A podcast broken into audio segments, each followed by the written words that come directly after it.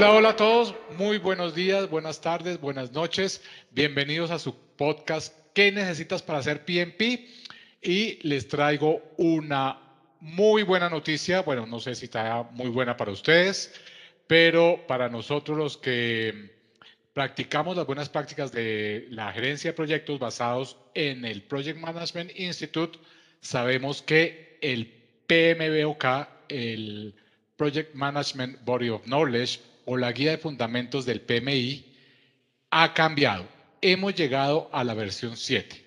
Y para eso quise invitar a una excelente profesional que nos va a explicar cómo es que pasó esto, a qué horas pasó, por qué lo hicieron, qué vamos a hacer, el examen, oh por Dios. Y ella es Joana López, ingeniera industrial con MBA certificada como PMP y Scrum Master y coach internacional. Cuenta con más de 17 años de experiencia en dirección organizacional de proyectos y se ha desempeñado en diferentes posiciones como PMO Manager, gerente de proyectos y programas y es líder de cambio organizacional.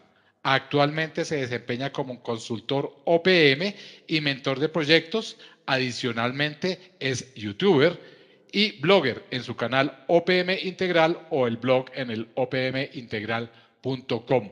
Bienvenida, Joana, a este tu podcast, esta tu casa. ¿Qué necesitas para hacer PMP? Muchas gracias, Gilberto. De verdad, te agradezco muchísimo la invitación. No, para mí, para mí la verdad es un honor. Yo estuve mirando tus últimas entradas en, en, en, YouTube referentes a este cambio y por eso quise invitarte. Súper espectacular, pero, pero la verdad yo quedé como, como traumatizado con todo este cambio del PMI. Dime, ¿cómo es que sucedió esto? ¿Qué pasó? Explícanos un poquito de, este cambio trascendental en, en, la guía de fundamentos. Bueno, sí, realmente es un cambio trascendental. El PMI realizó una transformación total del PMBOK comparado con las ediciones previas, pero es fascinante lo que realizó. A mí me encanta, a muchas personas sí, evidentemente el cambio puede eh, resultarles eh, bastante fuerte, muy, muy amplio, pero realmente es un cambio acorde a los nuevos tiempos. Eh, es importante poner un poco en contexto, pues el PMBOK en sus primeras ediciones siempre estuvo basado en procesos y áreas de conocimiento. Y en, cada ajuste, en cada ajuste que hacían de, de las distintas ediciones, lo que hacían era incorporar nuevas áreas de conocimiento, agregar, fusionar o eliminar procesos, pero siempre se conservaba la misma estructura. Correcto. Eh, siempre comenzábamos. Yo me acuerdo cuando yo me certifiqué, eran 49 procesos, bajaron a 47, volvieron y subieron a 49. En su momento eran nueve áreas de conocimiento. Hasta la versión 6 teníamos 10 áreas de conocimiento eh, y los cambios habían sido, como tú lo dices, ¿no? Vemos que este proceso se acomoda mejor en esta área de conocimientos o vemos que este proceso, la verdad, no es muy relevante, lo eliminaban y, y más bien creaban otros que sí eran más relevantes. Pero en este caso, ¿qué fue lo que hicieron? Bueno, esta versión hicieron un cambio estructural y contemplan nuevos elementos. Realmente la estructura es pues totalmente diferente a lo que conocíamos. Entonces hay que destacar cuáles son esos elementos, ¿no? En primer lugar, es que ya el PMBOK no se basa en procesos, sino en unos principios de dirección del proyecto.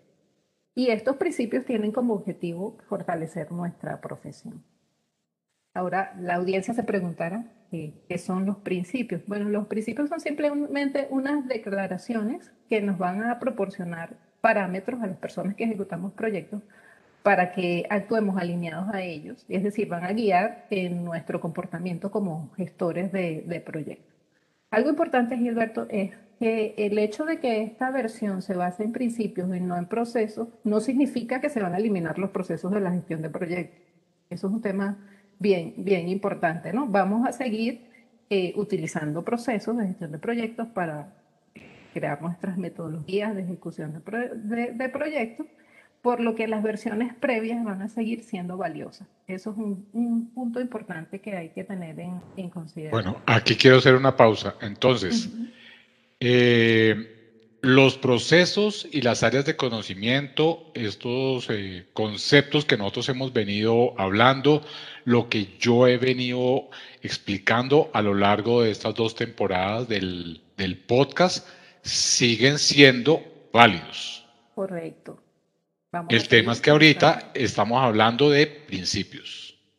Correcto. Eh, eh, lo voy a comentar un poquito más adelante.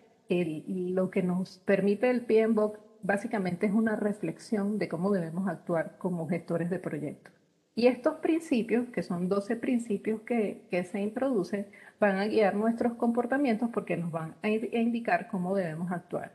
Y están relacionados a cómo debemos ser como administradores de, de proyectos, que debemos crear entornos colaborativos con el, con el equipo, involucrar efectivamente a los interesados y algo que destaca muchísimo, hace mucho énfasis en que debemos enfocarnos en el valor que generan los proyectos.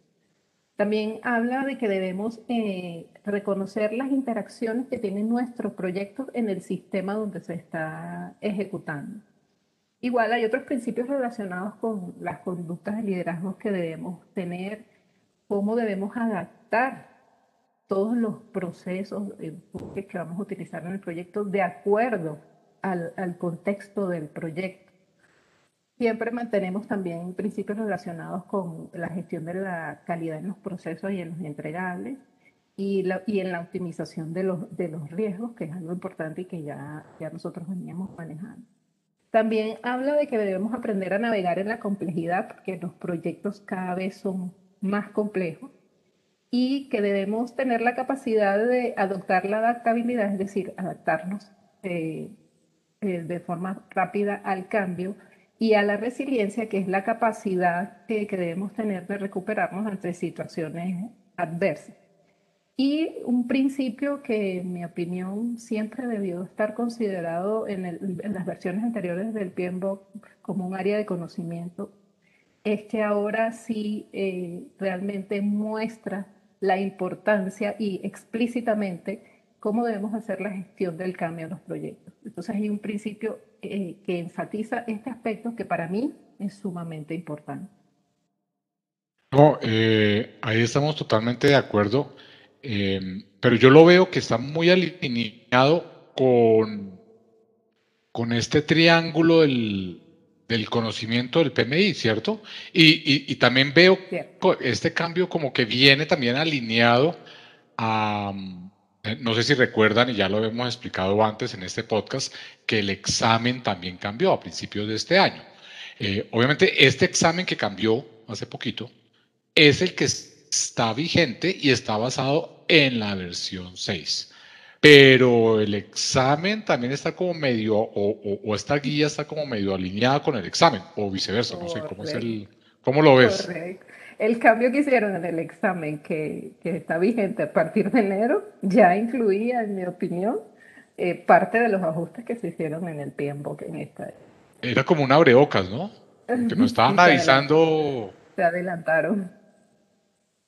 Sí, sí, sí, sí, sí, sí. Pero bueno, entonces, para darle tranquilidad a, a la audiencia. Entonces, tenemos una nueva guía. El examen todavía está basado en la guía número 6, todavía no han anunciado cuándo van a volver a cambiar el examen. Por lo general, siempre son un año y medio, dos años en el cual el examen está vigente. Eh, digamos que el PMI retrasó el lanzamiento del, examen o del cambio del examen debido a la pandemia. Eh, estaba programado para que se ejecutara hace más o menos 15 meses, a mediados del 2020, principios a mediados del 2020, pero bueno, se vino a ejecutar en enero del, del del 2021. Eh, tenemos una nueva guía a partir del, del primero de julio, si mal no estoy. Correcto. De, del 2021. El examen todavía no está basado en la nueva guía, pero eh, es importante comenzar a, tenerla, ¿no? A, amaciarla, como decimos aquí en Colombia, a, leerla, a dominarla, a entenderla, qué es lo que se necesita. Eh, y, para darle tranquilidad a los que ya tienen programado realizar el examen, tranquilos, sigan con su proceso, no, no hay ningún problema. Hablemos un poquito más de la guía, Joana. ¿Qué nos puedes contar de ella? Sí. Fíjate que esta versión hace mucho énfasis en el valor que deben entregar los proyectos, cosa que también me parece sumamente interesante. De hecho, contiene una sección que se llama el sistema para la entrega de valor.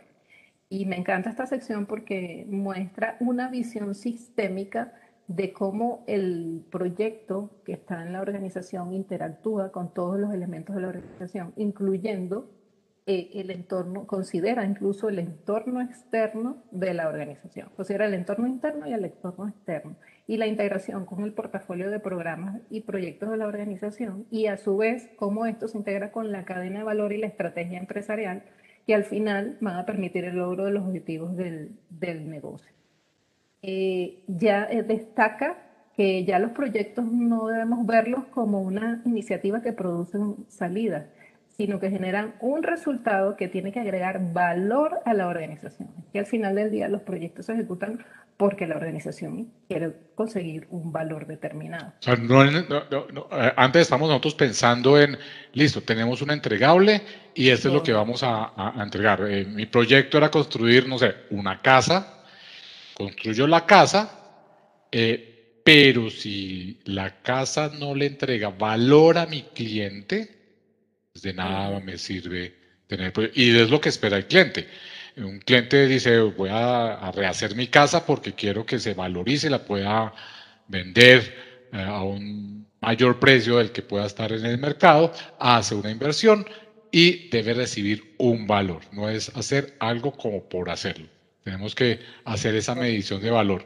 Esto lo vemos, eh, ya lo veníamos hablando desde hace mucho rato, eh, pero ahora es más medible, ¿no? Ahora eh, es un enfoque de verdad más profundo el que está haciendo el PMI en este aspecto. Sí, señor, una visión integral realmente del, proyecto dentro de la organización, cómo se integra con todos los elementos que conforman la organización. A mí me parece excelente realmente lo, lo que han hecho. Hay otro cambio interesante, que es que ahora el PMBOK tampoco se basa en áreas de conocimiento, sino en ocho dominios de desempeño. Entonces, estos dominios de desempeño son las actividades que vamos a estar realizando para ejecutar el proyecto y obtener los resultados que la organización. ¿Nos puedes listar esos ocho dominios? Sí, son, eh, estos son equivalentes a las áreas de, de conocimiento y nos indican cómo vamos a estar haciendo el trabajo, por ejemplo, cómo vamos a gestionar los interesados al equipo, cómo vamos a llevar a cabo el enfoque de desarrollo y ciclo de vida del, del proyecto, cómo vamos a hacer la planificación y el trabajo del proyecto, cómo vamos a gestionar la entrega del valor que genera el proyecto, cómo vamos a medir el desempeño y cómo vamos a manejar la incertidumbre. Hay un punto en el segundo que mencionaste, el, eh, el, tipo de ciclo o el tipo de proyecto que yo... El, enfoque. de desarrollo y el ciclo de vida. El, enfoque, de desarrollo. Ese, ah, ahí hablemos un poquito más, sí. El enfoque de desarrollo si el proyecto se va a llevar bajo un enfoque predictivo, adaptativo o híbrido.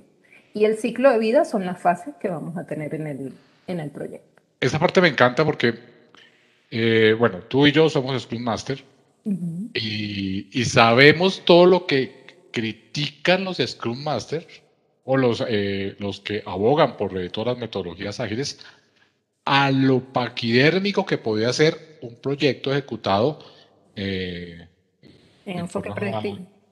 En predictivo o de cascada, exactamente. En este caso, eh, el PMI tenía esa sombra, ¿no?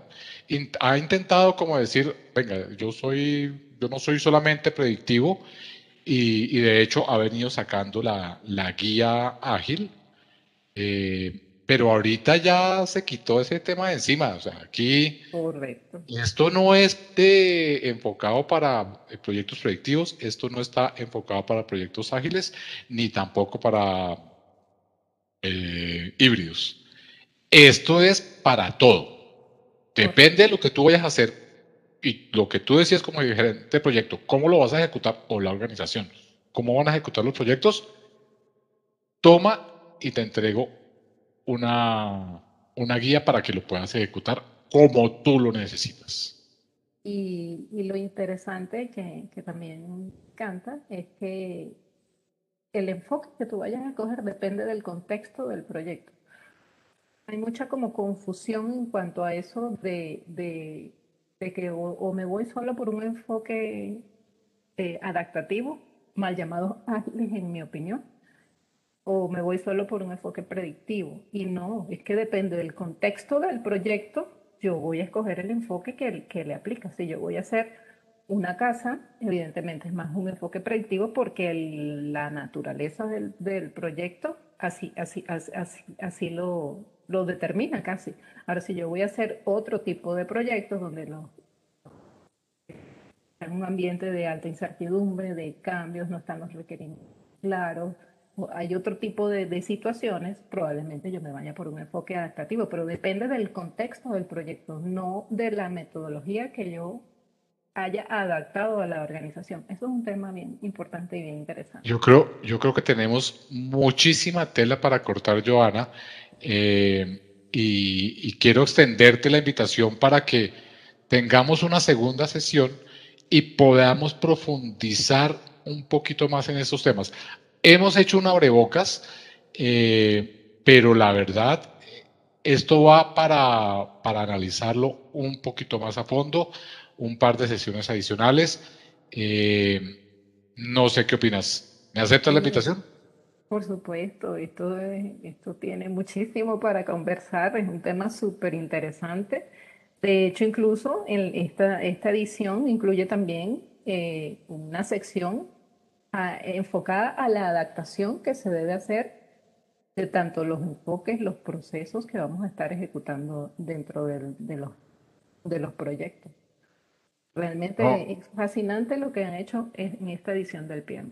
Estoy totalmente de acuerdo contigo. Eh, este es un cambio que la verdad esperábamos muchos. Yo felicito al Project Management Institute por, por, por hacer esto, por hacer esta, esta revolución. Eh, y, bueno, a ti por eh, haber empezado desde temprano a, hacer este análisis.